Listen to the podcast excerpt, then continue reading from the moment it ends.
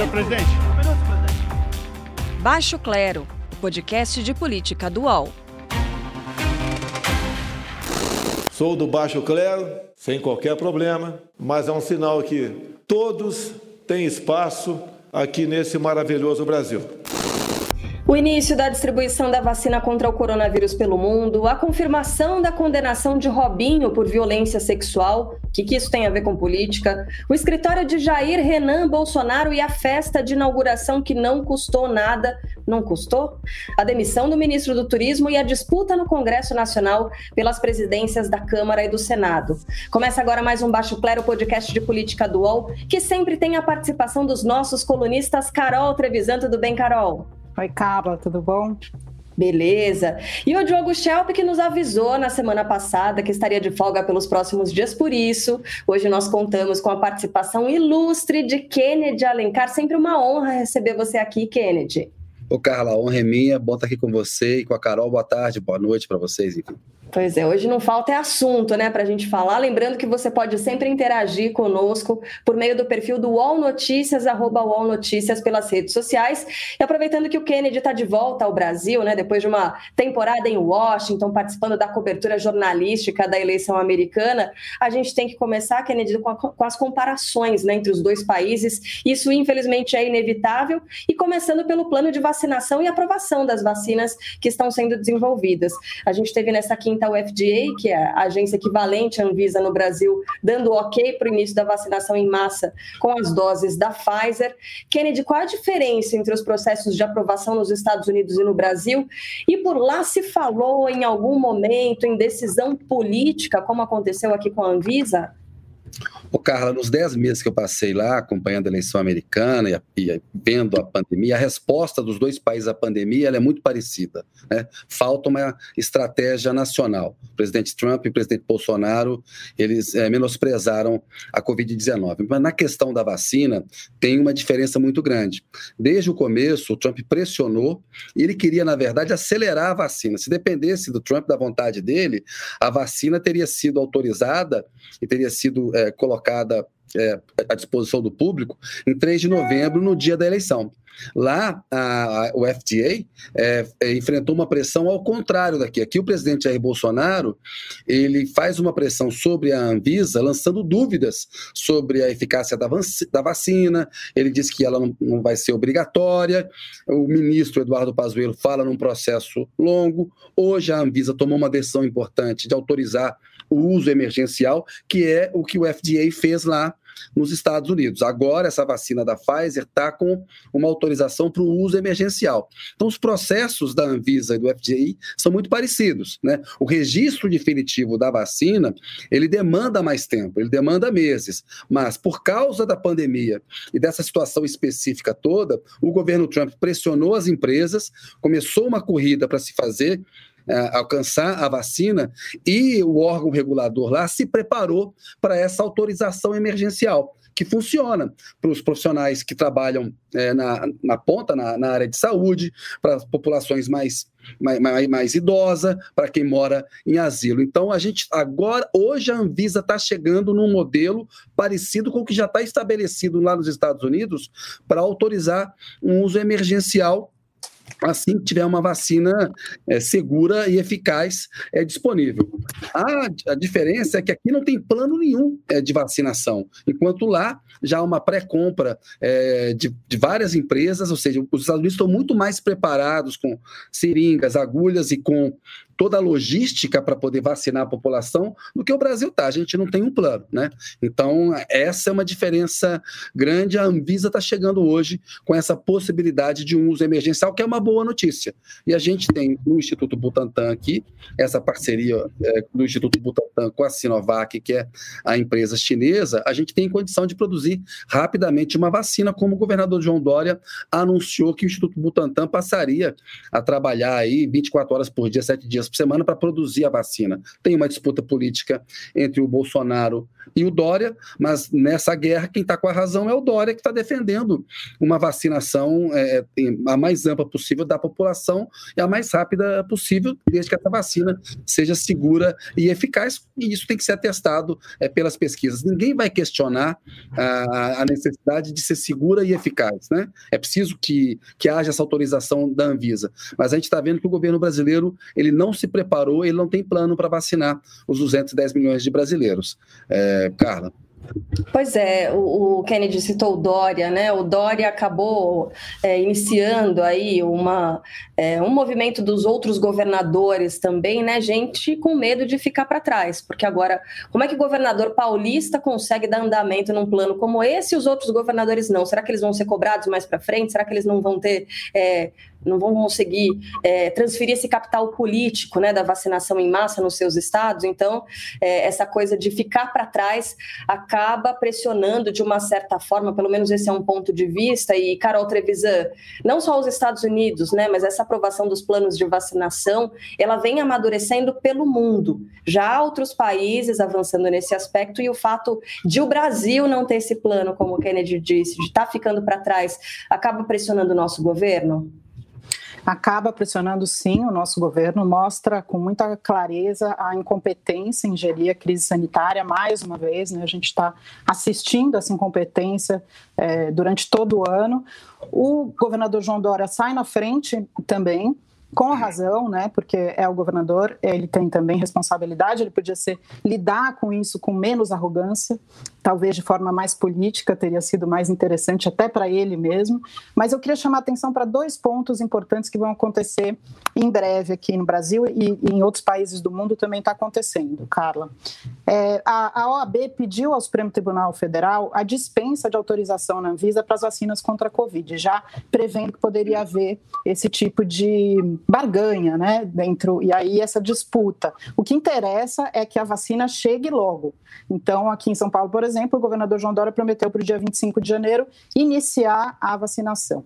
Aí tem outras duas questões que eu queria falar. Uma é o, o Ministério da Saúde retirou do, do grupo de prioridades os, presos, né, a população carcerária do Brasil, que obviamente é uma das mais vulneráveis a, ao coronavírus. Eu questionei o Ministério e a resposta que eu tive é exatamente isso que o Kennedy acabou de relatar, que é uma falta de plano, é uma resposta assim sem precisão, sem dizer por que motivo aconteceu isso, se vai voltar ou não vai voltar.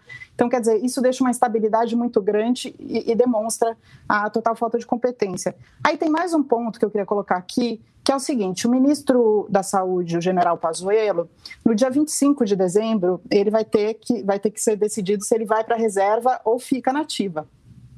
E aí eu acho que tem um embate entre Bolsonaro e as Forças Armadas, porque, claro, as Forças Armadas já demonstraram que querem que Pazuello se, é, é, se retire né, da, da ativa. Então, dependendo, Bolsonaro pode querer que ele fique. Ele tem três estrelas, ele teria que ter mais uma estrela, né? Então, Bolsonaro pode impor essa vontade a ele, e aí isso é um problema para o Exército, para o Pujol, ou é, o Exército pode impor. É, quem manda no final é o presidente que tem a, a, a, decisão final. Mas isso vai ser interessante da gente assistir para ver como é que vai ser colocar agora os ministros é, do Exército sobre essa questão. Acho que é isso que eu queria chamar a atenção. O, o, presidente ele tem essa, esse hábito né, de, de, se estender, estender os tentáculos dele. Você falou do Ministério da Saúde, né, de, de, dominar a coisa ali, de ter uma meio que uma marionete, um fantoche sendo o líder, entre aspas, né, sentando na cadeira, mas no fim das contas, essa decisão tomada é, pelo próprio presidente da República, que aliás é bom citar. Nessa quinta-feira, em um evento, Jair Bolsonaro disse que o Brasil está vivendo o finalzinho da pandemia. E para ajudar tudo isso, a gente teve a divulgação de uma notícia, no mínimo esquisita, envolvendo o familiar do presidente da República, o filho 04, o Jair Renan Bolsonaro, que teve a cobertura com fotos e vídeos da festa de inauguração de uma empresa dele, que foi realizada Aí eu estou fazendo aspas com os dedos aqui para quem está acompanhando o nosso podcast gravado, gratuitamente por uma produtora de conteúdo digital e comunicação corporativa que presta serviços para o governo federal. Foi uma notícia que pegou muito mal, que caiu de uma forma bombástica, né? Foi divulgada pela imprensa, porque é no mínimo esquisita essa relação, né, Kennedy Alencar? Como é que pode uma empresa que presta serviços para o governo federal dar de graça uma festinha aí para o filho do presidente da República? A gente está falando em tráfico de influências, em uma empresa de lobby, de fato, estabelecida pelo filho 04 do presidente? O Carla, é um caso clássico de mistura entre o público e o privado. O presidente Jair Bolsonaro trata a presidência da República como se fosse um negócio de família. Né? Ele e os três filhos, agora o quarto filho, é, passam a, a, a, agir como se a presidência da República, que é uma instituição, né, é, fosse um negócio privado. É um caso clássico de tráfico é, de influência, há uma troca de favores. O Jair Renan consegue isso porque ele é filho do presidente da República, é uma empresa que tem contrato com o poder público, portanto, está estabelecido é, um problema ético e, e, inclusive, tem que se avançar para ver se há algum delito é, nessa, nessa festinha que foi dada por uma prestadora de serviço é, do governo. Me parece é mais um exemplo. Né? O Bolsonaro ele não combate a corrupção, isso é uma mentira, né? como é uma mentira ele dizer que a pandemia está no finalzinho. Ele desinforma as pessoas e faz com que as pessoas corram mais risco. A pandemia não está no finalzinho, os casos estão aumentando no Brasil, em 21 estados os casos estão crescendo, né? Então é, é, é, um cenário complicado. E do ponto de vista pessoal, ele faz um, um público, né? Ele faz uma mistura entre o público e, e o privado. Ele trata a, a, coisa pública como se fosse propriedade privada dele, tá errado. Pois é, o Carol Trevisan, sabe que às vezes a gente acaba normalizando né, alguns fatos, alguns assuntos, notícias, e a coisa que é grande acaba sendo diminuída, né? Às vezes pela, pela forma de se noticiar. Se fosse um outro presidente da República, que não Jair Bolsonaro, que é uma fábrica, na verdade, desses é, factoides e notícias é, super esquisitas, será que a abordagem seria diferente? Será que é, a repercussão desse caso seria diferente e ainda maior?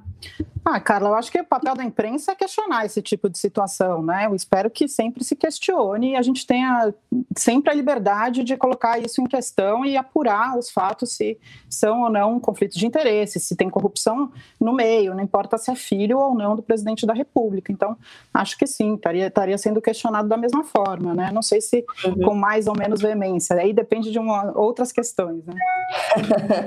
Bom, enquanto isso, o presidente Jair Bolsonaro posta foto comemorando a decisão de reduzir alíquotas de importação de armas que entram no Brasil. Isso acontece dias depois da morte de duas vítimas pequenas vítimas da Rebeca Beatriz Santos, de 7 anos, e da Emily Moreira Santos, de 4 anos, mortas por balas perdidas no Rio de Janeiro, na mesma semana da divulgação de novos números que mostram que a polícia mata mais cidadãos negros do que brancos aqui no país. O Carol, será que baratear o acesso às armas é uma solução para esses problemas de violência? Parece é, ser essa a solução para você?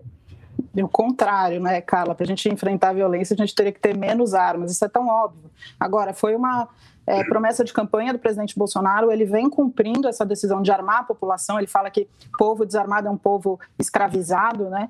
Fazendo uma confusão em relação a essas duas questões, é claro que não. É, e aí a gente tem esse aumento mesmo do número de mortes, o homicídio no Brasil tem aumentado e o principal meio de se matar alguém é com arma de fogo. O caso da Emily e da Rebeca, que são duas crianças, choca muito, né? Mas é uma prática que acontece nos morros, é, nas favelas do Rio de Janeiro e nas periferias de vários estados brasileiros, né? A polícia mata e mata mais a população negra. Essa é aquela questão que a gente vem conversando aqui do racismo estrutural e institucional. É como se tivesse uma população matável. Que, é, e aí essa questão da normalização que a gente estava falando antes, né? A gente tem que se indignar da mesma forma. Só para a gente ter uma ideia, é, nos primeiros seis meses de, de 2020 houve um aumento de 6% de morte, de homicídios no Brasil. E aí é, houve um aumento de 7% de mortes pela polícia. Se a gente for ver os dados por estado, o, o, a rede de observatórios da segurança mostra que, por exemplo, na Bahia, onde a população negra é maior, 97% das pessoas mortas pela polícia eram negros. É, se a gente for ver No Ceará, 87% eram negros. Se a gente for ver em Pernambuco, 93% eram negros. É, é, no Rio de Janeiro, 86% e em São Paulo 64%. Significa sim que a mira está sempre é, a bala perdida, né? Porque a bala perdida acontece em situação de conflito e aí é, não se sabe se a, se a, bala saiu da polícia ou se saiu dos bandidos. Mas esse conflito em lugares onde tem crianças brincando tem um alvo certo, que são os corpos negros, e às vezes são crianças negras, meninas muito pequenas, né? Chama muita atenção, por exemplo, a imagem do pai de, de, da, da Rebeca. É, enterrando a filha com a própria mão, né? A gente vai assistir isso calado até quando? É muito sério. Pois é. Não, e uma fala muito triste dele é questionando a abordagem da polícia militar depois, né? Quando ele encontrou a filha ali na UPA, e que o policial perguntou para ele: "Você tem passagem pela polícia? Como é que se faz isso com o pai de uma vítima, né? Uma vítima também de assassinato?" Bom, e é, vale a gente registrar também aqui, né, que nessa semana a gente teve manifestação de jogadores em uma partida da Liga dos Campeões da Europa por causa de um caso de racismo praticado por um árbitro em campo. Atletas do Paris Saint-Germain e também do Istambul Basaksehir fizeram uma paralisação, movimento que teve Neymar como um dos cabeças, né? Será que esse engajamento por transformação social vai finalmente pegar os atletas brasileiros? Hoje a revista Time divulgou a lista dos atletas do ano, né? Publicação que tem na capa LeBron James. Desse tipo de influência americana a gente gosta, né, Kennedy? Será que isso vai pegar agora no Brasil também? Ah, sem dúvida, e tomara que pegue, né? Porque é, o esporte, pela projeção que ele dá a, aos atletas, eles têm uma capacidade de conscientização política, social, de cidadania é muito grande. Eu pude ver nos Estados Unidos, nesse ano em que houve lá os protestos é, em massa contra a violência policial, contra o racismo estrutural, protestos podem ser comparados à luta pelos direitos civis é, nos anos 60. Os atletas, as estrelas do basquete, do futebol americano, né? É, dando um bom exemplo e condenando o racismo e falando abertamente a respeito disso. É muito importante e, e que boa notícia é, que o Neymar é, conseguiu encontrar uma boa causa. Ele andava meio perdido desse ponto de vista é, pessoal, político, né? O Neymar é, um, é uma figura é, que me parece despolitizada, mas é importante que ele tenha se conscientizado, tenha participado aí de, de, desse, dessa atitude, desse ato aí. Bom, Cara, quando queria complementar fala... uma Diga. Coisinha, só sobre claro, a questão do esporte, que eu acho que é importante porque envolve os patrocinadores. Então, quando a gente começa a mexer nas estruturas, no dinheiro, nessa questão, acho que aí a gente tem uma, uma chance de mudar realmente alguma coisa. E, e aí o movimento antirracista mostra que a gente não tem mais como andar para trás, né? É muito bonito de ver como está mudando uhum. as coisas. Pois é, agora quando a gente fala em atleta brasileiro, fala em Neymar, remete a Santos, não tem como deixar passar também a confirmação da condenação do Robinho por violência sexual na Itália. Isso é um bastidor aqui, rolou uma discussão, discussão, né? Enfim, de pauta aqui entre os integrantes do Baixo Clero, o, o Marco Sérgio também, que é o diretor aqui do, do nosso programa, falando sobre a importância, a relevância em um podcast de política em falar sobre esse caso de condenação por violência sexual. É uma condenação em segunda instância. O Robinho só vai cumprir a pena mesmo de nove anos de prisão caso ele viaje para a Itália ou para outro país europeu. Então, se a justiça italiana emitir um mandado internacional de prisão, que seria encaminhado ao Estado brasileiro. É, o, fato de a gente ter esse machismo, a gente pode chamar de machismo estrutural, será, Carol Trevisan? Uhum, e, e a importância dessas discussões, e aí queria perguntar para você, é, ainda que o Robinho é, não vá para a cadeia, se ele for ou se ele não for, esse caso ele serviu de alguma forma para a gente ter um avanço aqui no Brasil sobre a discussão acerca da cultura do estupro?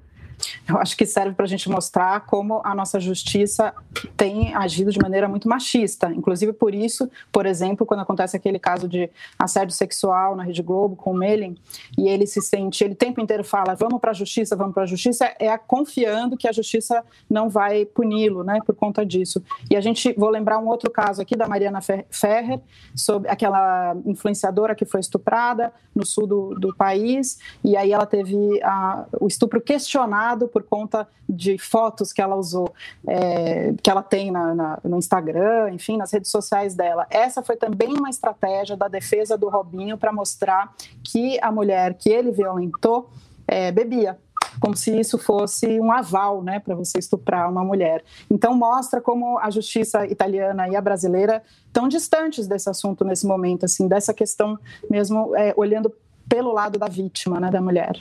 Carla. O Kennedy, a gente teve nos Estados Unidos, aqui no Brasil, a gente vê é, uma ministra, né, da Maris Alves, a gente tem a Tereza Cristina também, é, mas é, é, a representatividade feminina no governo é muito, muito pequena. Enquanto a gente teve nos Estados Unidos um movimento diria que contrário, né, com a eleição de Kamala Harris como vice-presidente de Joe Biden. Queria que você contasse um pouco sobre a importância, né, da mulher, essa retomada no, no governo americano e, e esses avanços. O que, que você enxerga lá e o que poderia melhorar aqui no Brasil? O Carla foi fundamental a indicação da Kamala Harris para vice do Biden, porque ajudou a mobilizar é, o eleitorado jovem, o eleitorado negro, a mulher, né, a mulher branca, a mulher negra. E ela é, é, uma, é, uma, é uma senadora muito combativa e ela faz, fez uma boa dupla com o Biden durante é, os atos de campanha.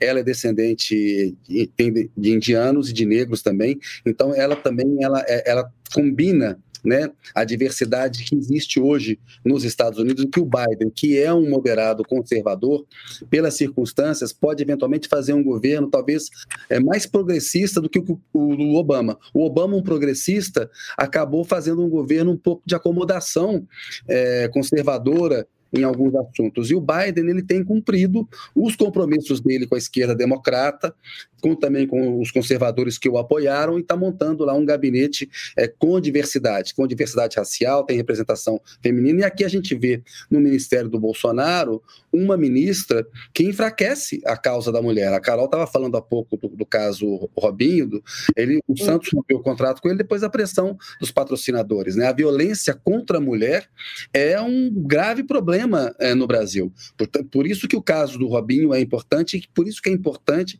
que os governos governos tenham políticas públicas para desconstruir esse machismo estrutural, o racismo estrutural. Há um retrocesso em curso aqui no Brasil, como estava vendo nos Estados Unidos durante o governo Trump, nessa área é, de direitos humanos, na área social. Portanto, acho que um, uma, boa, uma boa lição da eleição americana com, com a vitória do Biden é a volta, é, é a necessidade de um, de um ministério que reflita a diversidade étnica, cultural, social é, de um país. E a gente não tem isso no governo Bolsonaro. Pelo contrário, ele governa para uma fatia do eleitorado muito conservador e é um governo de retrocessos né, na pandemia, na economia, na cultura e na área social. Uhum. Bom, então, é, corroborando aqui a nossa decisão em falar sobre Robinho, falar sobre cultura do estupro, isso é falar sobre política também, né? Muito embora a Carol estava falando fora do ar que é, o Robinho ele se declarou bolsonarista, né? Nesses últimos tempos, ao se defender é, da, da, das muitas afirmações que ele acabou recebendo, né? As pessoas acabaram fazendo um julgamento a respeito dele, enfim. E aí ele se declarou é, bolsonarista nesse momento, ao mesmo tempo em que a gente teve é, o caso do ator da Globo, que pelo contrário é um progressista e que ainda assim está é, tá sendo acusado e admitiu empates, né? Ter, é, ter cedido essa coisa do assédio e, e é, é, também é uma cultura, é algo estrutural e às vezes ele dizia que não percebia que isso acontecia, imagina. É, e que, assim, muito embora isso esteja ligado à política, não necessariamente está ligado a uma linha ideológica, né? A gente está percebendo que é uma coisa muito mais ampla. Infelizmente, Carol, isso será que é, facilita ou dificulta a nossa busca por mais equilíbrio, né? Por, por cessar esse comportamento machista no Brasil? Carla, eu sempre falo que violações de direitos humanos a gente enfrenta com política pública, né? E se a gente for de fato olhar os dois governos Dilma e o governo Bolsonaro, por exemplo, o governo Dilma teve muito mais avanço na área dos direitos humanos, na questão racial, no enfrentamento ao racismo e também né, nos direitos da mulher, né? Então, isso que, a gente estava falando é, é de uma importância, a gente precisa ter representatividade conforme o nosso país. Se a gente tem um governo sem mulheres, a gente vai ter problemas nessa área. Se a gente tem um governo sem negros, nós vamos ter um problema nessa área. Se o Congresso não, não corresponde à nossa população, uma área vai ficar sem, sem ter. É claro que você pode é, ser é, entender a questão racial, entender é, o, a, como é que você combate a violência contra a mulher e tal, e, e, fazer por isso, né? Mas é muito importante que as pessoas lá também sejam esses representantes, senão não tem como endereçar as políticas públicas. A gente está vendo aí o Ministério da Damares que é, ele faz muita propaganda, mas de fato, o que está acontecendo? É, para enfrentar a violência contra a mulher. A gente vê muito mais ela falando sobre é, políticas anti-aborto, né, anti-direitos da mulher em relação ao aborto, do que outros tipos de políticas. Assim, não, não vai para frente e aí independe um pouco é, do espectro político. Né? É, posso fazer um adendo, Carla? Com certeza.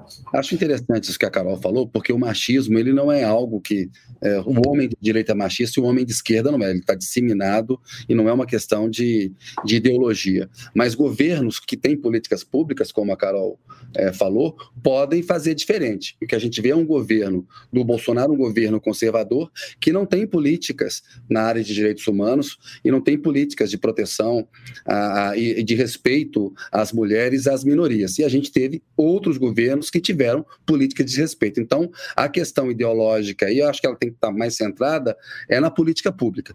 Tem política pública? Acho que o ponto principal é esse, a Carol falou bem. Eu queria só fazer esse adendo. Deixa eu agradecer aqui a nossa audiência, né, mandando perguntas pelo arroba UOL Notícias, que é o perfil do UOL Notícias nas redes sociais. E falando sobre política pública, Kennedy, Carol, HB Giudice fala sobre a política armamentista. Diz o seguinte: a política armamentista do governo tem o intuito de fortalecer é, aqui as milícias, né? É essa questão, mas está falando sobre ruralistas também. Tudo bem que são é, duas categorias diferentes, a gente gente não pode criminalizar os ruralistas, muito embora as práticas não sejam as mais adequadas. Mas, enfim, é, existe algum intuito deliberado de fortalecer é, algum setor em específico na avaliação de vocês? Eu vou falar primeiro porque, Carla, é o seguinte: quando a gente coloca a arma dentro do país, essa arma pode cair na mão de quem não, não vai usar ela de maneira adequada, né? Então, quanto mais arma, ela pode ir para o para esse é, mercado paralelo, pode ser roubada, pode acontecer um monte de coisas. Então, quanto mais arma, mais problema a gente vai ter. E pode sim fortalecer a milícia, inclusive a violência no campo, como você falou. Esse ponto é importante aí, porque ao baratear as armas, ele estimula mais armas em circulação. Mais armas em circulação aumenta a chance de acidentes domésticos, de venda para o mercado ilegal. Portanto, indiretamente, respondendo aí a, a nossa audiência aí, a, ao internauta, há, é um benefício para a milícia. Né?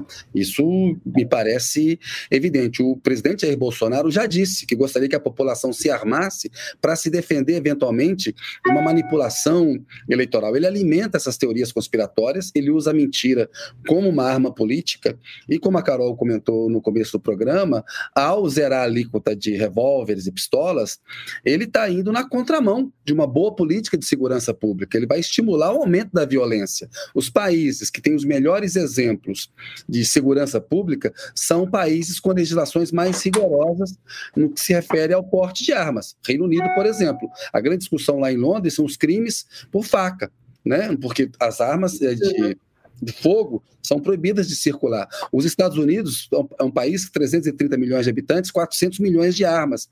E há uma discussão muito grande lá agora, e o governo Biden será pressionado é, nesse sentido, e o Biden já falou que ele quer fazer uma recompra de armas, ele quer tirar armas de circulação, ele quer endurecer, porque é muito fácil comprar uma arma lá, e o que o Bolsonaro está fazendo aqui é facilitando, já facilitou do ponto de vista burocrático, e facilitando do ponto de vista do preço. Ele quer baratear para que as pessoas pessoas tenham é, mais acesso à arma, que vai na contramão. É um serviço, só vai aumentar a violência no Brasil.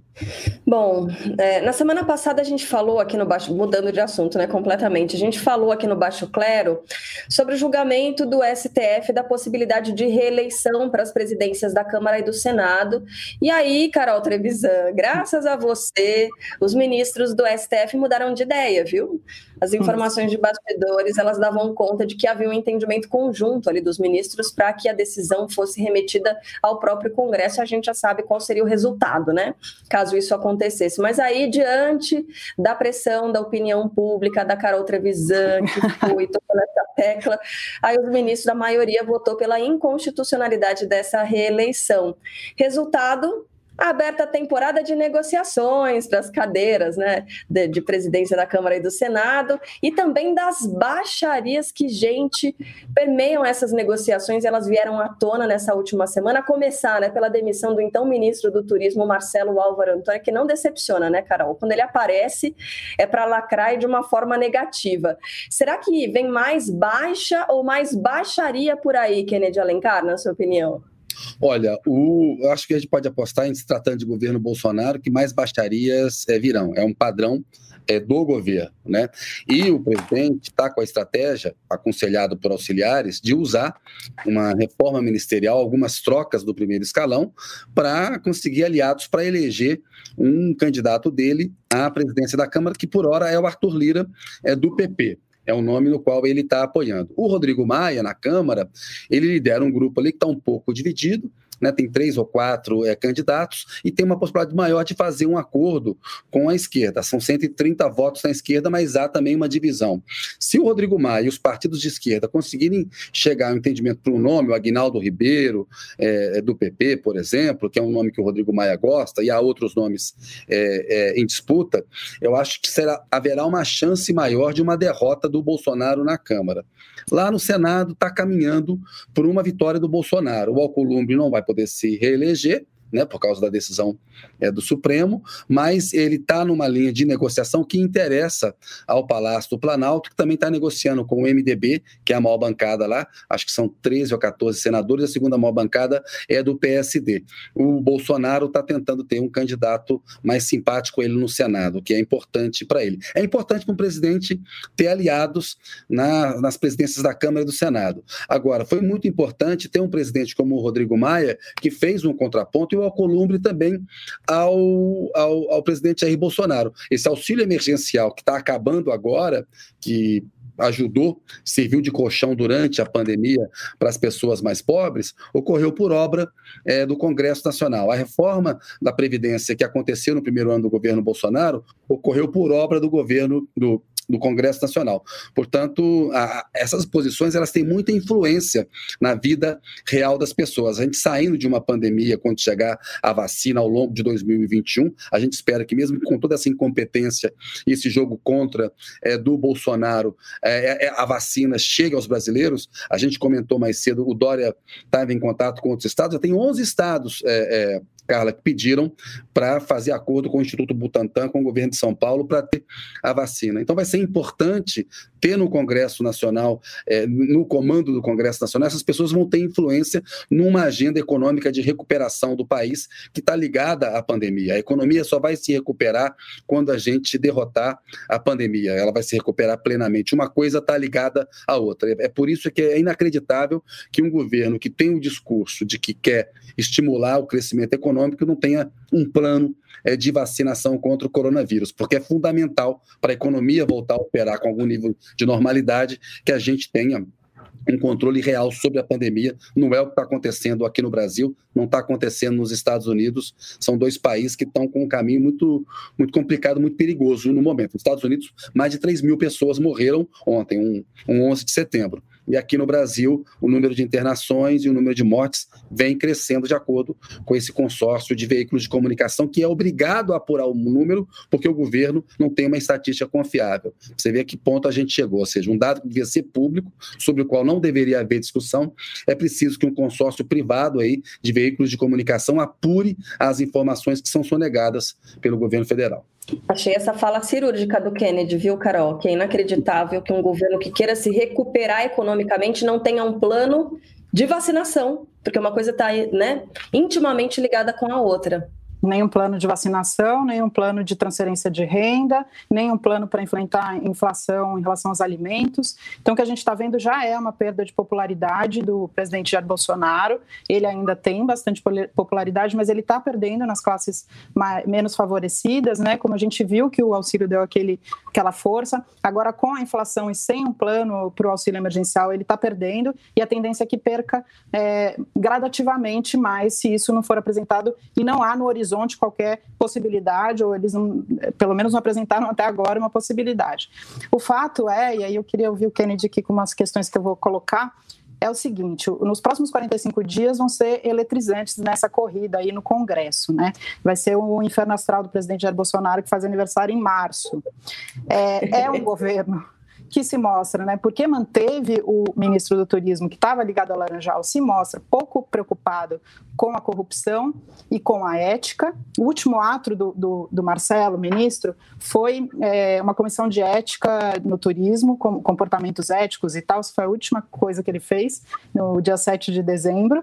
Então, é um, é um governo que não se pauta pela ética, nem está preocupado com a corrupção, mas que se preocupa bastante com a fofoca, né? Então, essa coisa do, do general Eduardo Eduardo Ramos ali, é, a história do WhatsApp, é inacreditável que a gente esteja agora tendo uma crise por conta disso, né? A questão é, o Arthur Lira, se for eleito, é uma vitória para o Bolsonaro, mas para o general Ramos pode ser é, o fim da sua própria gestão, porque com certeza o Centrão vai querer negociar esse cargo, né, que é tão importante no Congresso, que é quem faz a negociação com os deputados e, enfim, é fundamental.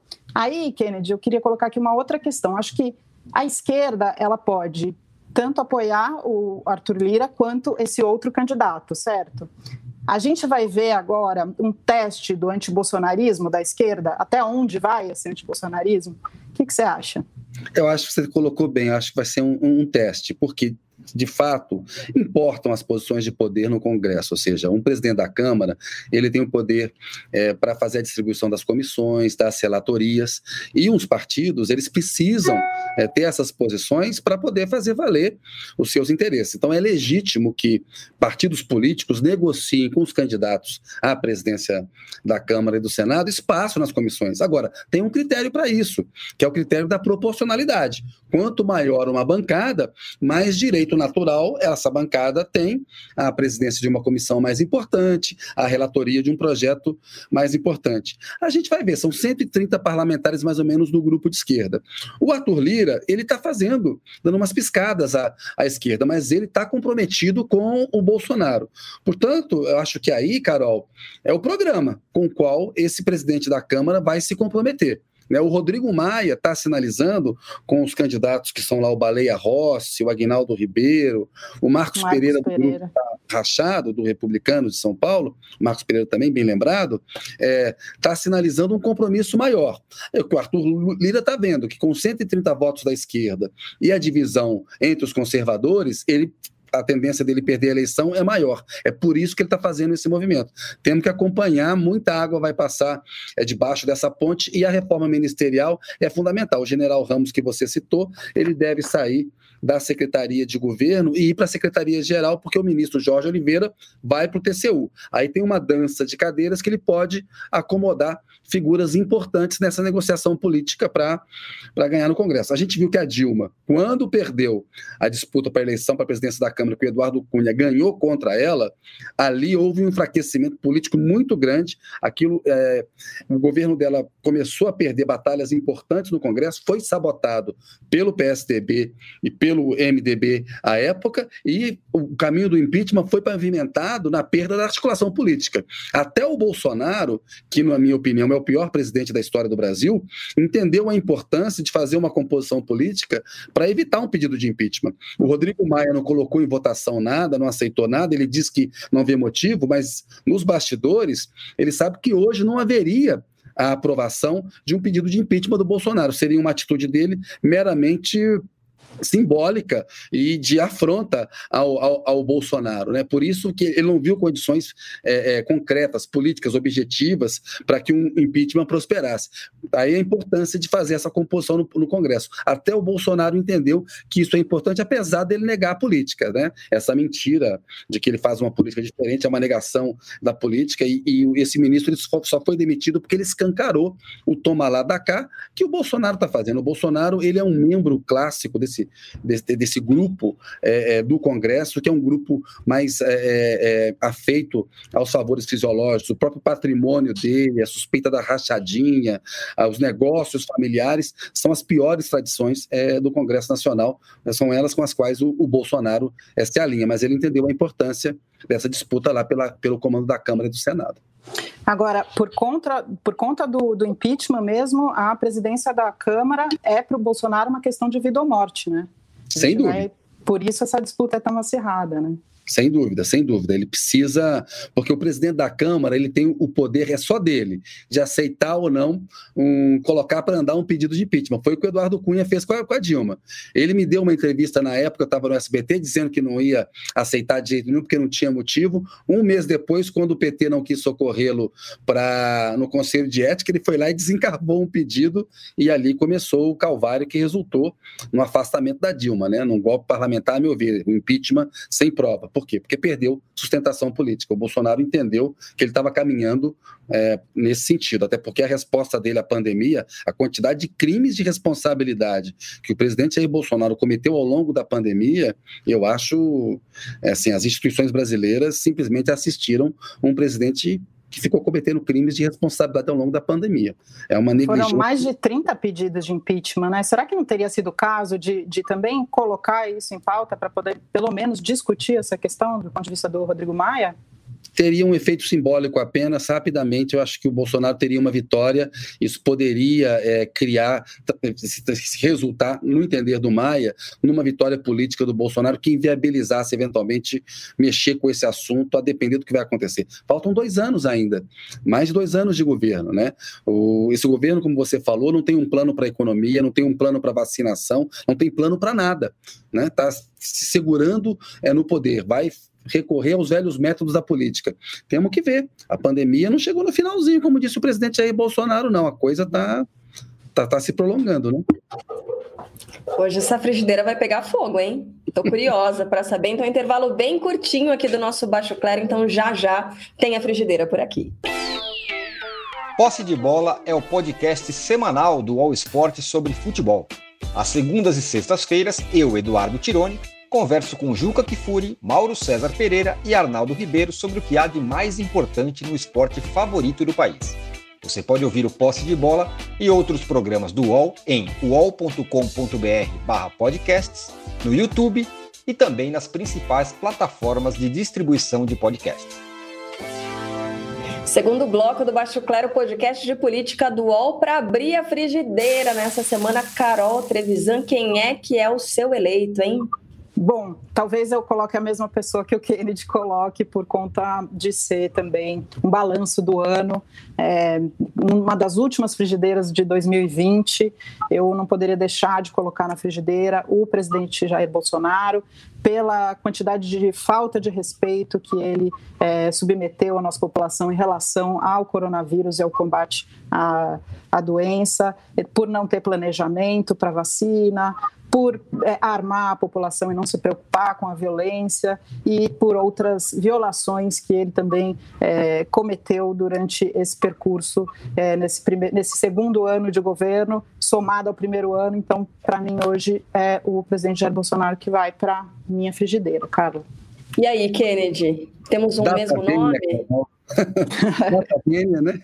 É, vou dar a frigideira de ouro para o Bolsonaro também. Eu acho que eu daria a frigideira de prata para o general Eduardo Pazuello, porque nessa semana as entrevistas dele, o comportamento dele, a confissão é, evidente de que não tem um plano, a, a fala absurda de que comprará vacina se houver demanda, enfim, é, é, é algo inacreditável. Mas eu concordo com a Carol. A frigideira do ano, ela é do, do presidente Jair Bolsonaro, frigideira de ouro para ele, né? Os crimes de responsabilidade, o menosprezo à saúde dos brasileiros, eu acho é muito grave é, o comportamento dele. Então, é, é, o Bolsonaro é, é, merece essa frigideira de ouro aí, talvez o Eduardo Pazuello a frigideira de prata. Que coisa, nem assim ele fica à frente. Fala, Carol. Antes da gente terminar, eu queria agradecer o Kennedy pela participação aqui com a gente, sempre tão importante ter você aqui, Kennedy. Ah, eu Obrigada, agradeço viu? vocês, eu agradeço muito, é sempre uma honra participar com vocês, uma conversa sempre inteligente, bacana, estou à disposição aí. Obrigado, Carol, pelo convite, Carla também pelo convite, enfim, participar com vocês aqui sempre é muito legal.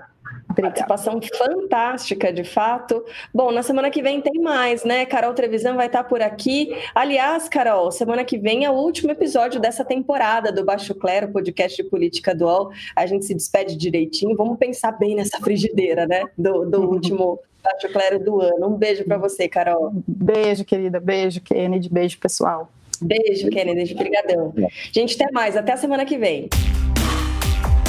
Baixo Clero tem a apresentação de Carla Bigato, Maria Carolina Trevisan e Diogo Schelp. Produção: Laura Capanema. Redação: Luana Massuela. Edição de áudio: João Pedro Pinheiro. Coordenação de Juliana Carpanês e Marco Sérgio Silva. Está encerrada a sessão.